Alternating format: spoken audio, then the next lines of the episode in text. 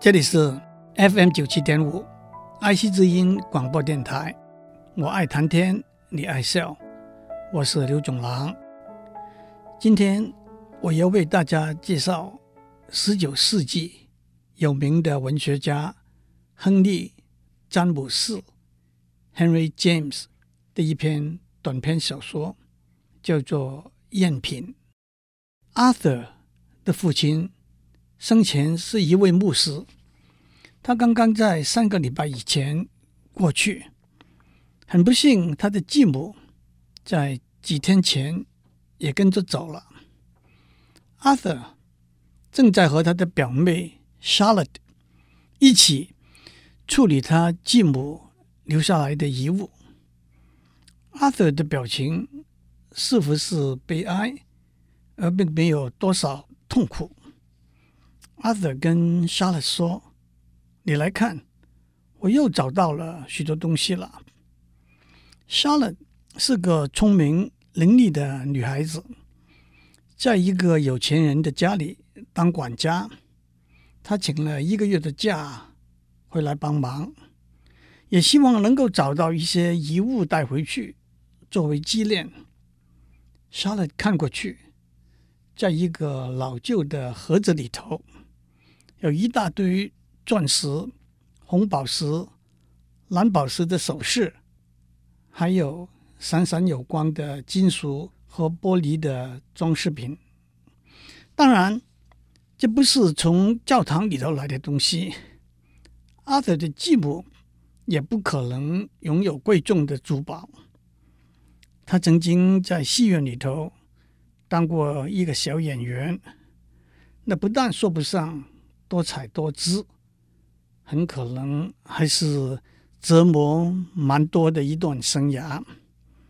阿德说：“这倒是他生前从来没有提起过的旧东西。” Charlotte 不表示任何定见，淡淡的说：“看起来倒是蛮特别的。”阿德说：“这真够难看，便宜的镀金的首饰。”马铃薯一样大的钻石，这都是老一代的戏子们穿戴的粗陋的首饰。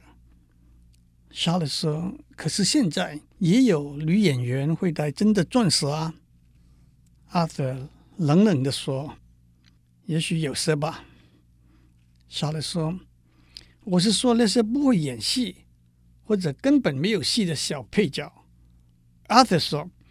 没有戏的小配角，戴的才是最大的钻石了。但是妈妈不是那种人。杀了大胆的问下去：“你说他不是一个没有戏的小配角吗？”阿德避而不答。总之，不是一个戴大钻石的小配角就是了。接着话锋一转：“你看这些垃圾。”真的不值几个钱，不过你要不要留几件下来作为纪念？杀了随手拿起两三件来看，都是俗不可耐的赝品。他还是说：“这总可以卖几个钱吧？”阿德说：“值钱的话，他早就卖掉了。我父母亲从来就没有钱可以存下来。”他又补了一句：“假如你在这里找到什么值钱的东西，欢迎你把它留下来。”莎乐翻了一下，找到一个小包，里头有一串珍珠的项链，大颗的珍珠，拿在手上也相当沉重。他说：“这不一定是赝品吧？”阿瑟说：“这些珍珠晦暗无光。”肯定是赝品，更何况坦白来讲，他哪里来这么一串真的珍珠项链呢？莎乐说：“也许是别人送的吧。”阿德瞪了他一眼，好像表示这不是一个得体的问题。接着说：“你认为女演员会有很多圈子外的来往吗？那是不可能的。”第二天。当莎乐要坐火车回到他工作的地方的时候，阿瑟还特别重复：“你千万不可以认为我的继母生前是一个轻易和别人有往来的人。”莎乐说：“我明白，我先前讲的有点不小心。”莎乐接着说：“那串珍珠项链看起来就是粗劣的赝品，上面的环扣好像也不是纯金的，那些珍珠显然是假的。”阿瑟说：“那肯定是赝品。”可是又转过来说：“假如那不是赝品，他又把它保存了那么久，难道？”阿瑟就讲不出来了。莎乐回到他管家的工作，正好主人要在家里办一个一连五天的盛宴，请来一位帮有钱人办宴会的专家，Mrs. Gee，季太太。当季太太意外的在莎乐带回来那一堆珠宝食物里头的珍珠项链的时候，他就大感兴趣了。那是姑姑留给你的吗？不是，是他过去之后，表哥和我在他的遗物里头找出来的。表哥就把它送给我了。表哥一直都对你那么好吗？你为什么会这样问？你知道那串珍珠项链是真的吗？你的表哥知道那是真的吗？当季太太把那串项链戴上的时候，她得意极了。他告诉莎乐，珍珠项链肯定是真的，只是多年被埋藏和遗忘，就像睡着了一样。珍珠要常常被穿戴、赞赏，才会活起来。莎勒说：“那我该怎么办？表哥把它和别的珠宝送给我的时候，以为它是假的。”季太太说。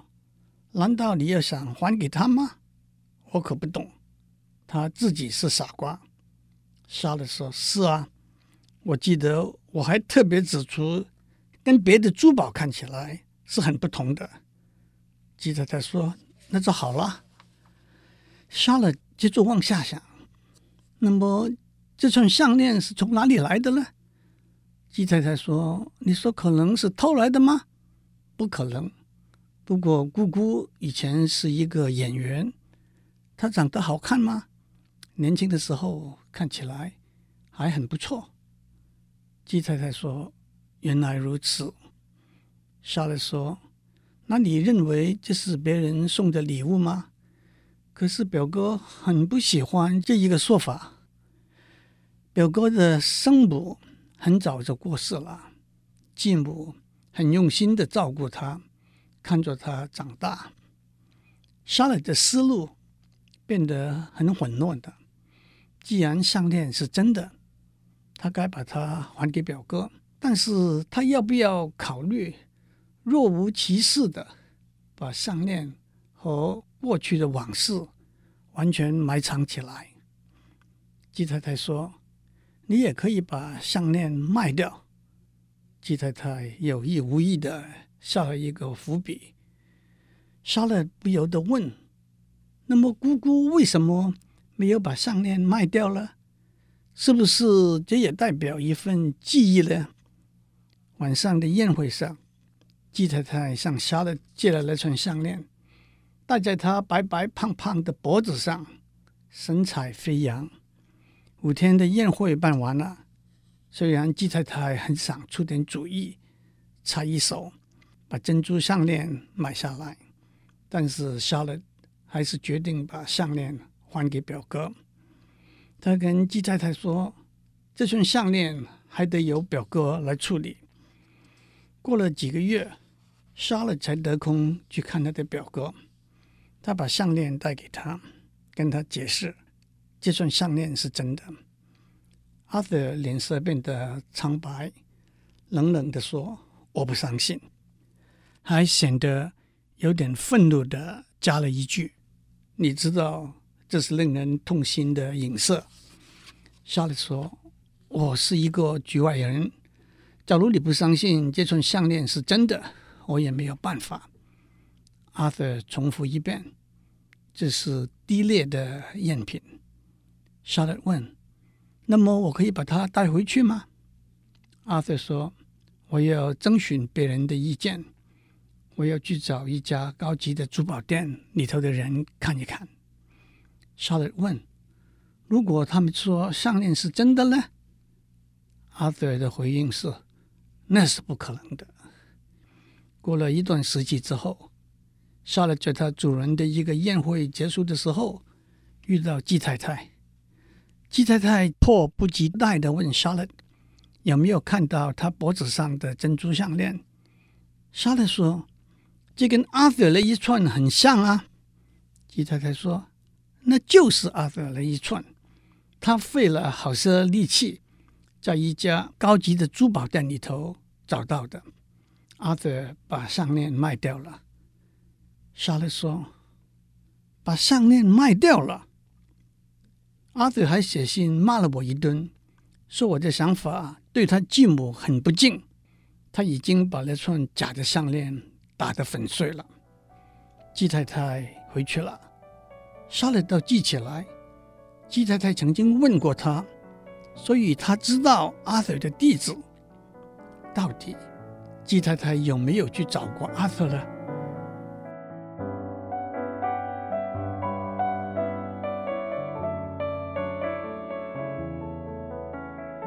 上个礼拜，我为大家介绍了法国文学家莫泊桑的两篇小说《项链》和《假珠宝》。在《项链》的故事里头，莫泊桑描写一位漂亮动人的女孩子，她出身平凡，嫁了给一个小公务员，过着平淡的生活。为了参加教育部长的晚宴舞会。他花了一大笔钱买了一件晚礼服，还向他富有的高中同学借了一条钻石项链。不幸在舞会里头，或者在舞会回家的路上，他把项链丢掉了。他借钱买了一条相似的项链，还给他的同学。为了还债，他们两夫妇过了十年辛苦。贫困的生活。当他在遇到他高中同学的时候，他才知道，原来丢掉的项链是一件赝品。在假珠宝的故事里头的男女主角是朗丁先生和朗丁夫人。朗丁先生是个小公务员，收入微薄，但是朗丁夫人很会管家。照顾朗丁先生无微不至，生活也过得很舒适。朗丁夫人喜欢看戏，又喜欢收集耀目的假珠宝。朗丁夫人不幸病逝了。当朗丁先生生活过得越来越贫困的时候，他把朗丁夫人留下来的珠宝拿到外面去卖，却发现它们不是假的。而全是真的贵重的珠宝，在项链里头，女主人翁以为是真的钻石项链，却原来是假的；在假珠宝里头，朗丁先生以为是假的珠宝，却原来是真的。在我上面讲的亨利·詹姆士的赝品里头，Arthur 和 Sharon。以为是假的珍珠项链，却原来是真的。詹姆士和莫泊桑是同一个时期的小说家。詹姆士刻意把莫泊桑项链的故事倒过来写。不过，在赝品里头的几个人物对那串珍珠项链是真是假的反应是比较复杂的。起初，Arthur 和 Charlotte 都认为那串项链是假的，因为阿瑟的父亲和继母一直过着清贫单纯的生活。可是当他们发现那串项链是真的时候，他们马上的反应是那是不可能的，因为他们不愿意引起这串真的项链是一份贵重的礼物的联想。当夏勒知道这串项链是真的的时候，他毫不犹豫的要把它还给阿瑟。可是当阿瑟被告知这串项链是真的时候，他一口咬定项链是假的，把夏勒打发掉。后来他告诉夏勒，他把项链打碎了。他的确还是认为项链是假的呢？还是他出于愤怒，出于躲避真相而把项链打碎了呢？还是他真的像季太太所讲，把项链卖掉了？至于季太太呢？他真的在珠宝店找到那条项链吗？还是他偷偷跑到阿瑟的家和阿瑟做了一个交易了？不过到头来，夏勒心安理得，不管是真的还是假的，项链还是还了给阿瑟。他压根没有想过要把项链偷偷留下来处理掉。阿瑟应该是发了一笔小财吧？不知道他有没有想过该分一半给杀了。至于鸡太太呢，他用了一点心思，最终还是得到他喜欢的项链。其实，在莫泊桑那篇《假珠宝》里头，朗丁先生的心态是有很多相似的地方。起初，他不愿意面对那些珠宝到底是真的还是假的这个问题。可是，当他知道了、接受了真相之后，他放得很开，好好享受他的财富。可是，他后来再结婚，过得并不很快乐。在《红楼梦》第五回里头，贾宝玉神游太虚幻境，看到一副对联：“假作真词，真亦假。”无为有处，有还无。意思是把假的看成真的，其实真的何尝不也是假的？把没有变成有，其实有也何尝不是没有？真和假，有和无，不见得是一定可以一分为二的观念。在这三篇小说里头，作者接受了一个前提。那就是珠宝的真假、财富的有无是绝对的，是可以验证的，是可以一分为二的。也许在一个珠宝商的实验室里头，真和假的钻石、真和假的珍珠是可以毫无疑问的断定的。也许在银行的账目里头，有钱和没有钱是可以毫无疑问的清算的。但是，一个大老板送给他女朋友炼金无瑕、价值连城的钻石耳环，和一个小科员勉强买得起不到一克拉的钻石订婚戒指，何尝不都是真的钻石？海外超过十亿的存款，是不是真的比一个小科员每个月努力赚来的几万块钱的薪水要多得多？更何况，大人物讲的话都是真理吗？辩护律师的证词都是真相吗？阿谀奉承代表的都是真的尊敬吗？甜言蜜语表达的都是真爱吗？雾里的花看不清楚，却是真的；水里的影清晰明亮，却是幻的，真真假假。假假真真，有时是没有办法断定的。不过，在这三篇小说里头，作者也给了我们很多的启示。即使珠宝是真是假，已经有一个定论，一定要把真相找出来，是不是必要？知道真相，是不是一定是快乐？不知道真相，会不会是福气？知道真相，却当作不知道，需要的是智慧。硬要从一个固定的观点去解释真相，那可能只是愚蠢了。最后，我倒很喜欢这三篇小说里头的三位女主人翁的命运。上链里头的女主人翁无怨无尤把债还清了。假珠宝里头的朗丁夫人上戏院收集珠宝，还好好的照顾朗丁先生。赝品里头的 Charlotte 把项链交还给他的表哥，心安理得，也管不了 Arthur 怎样去处理那条项链。其实，在一个假假真真的世界里头，能够尽自己的心，尽自己的力，何尝不就是最容易依随，也最能够让自己快乐的原则呢？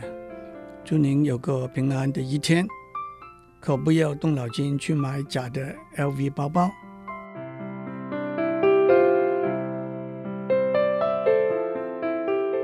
以上内容由台达电子文教基金会赞助播出。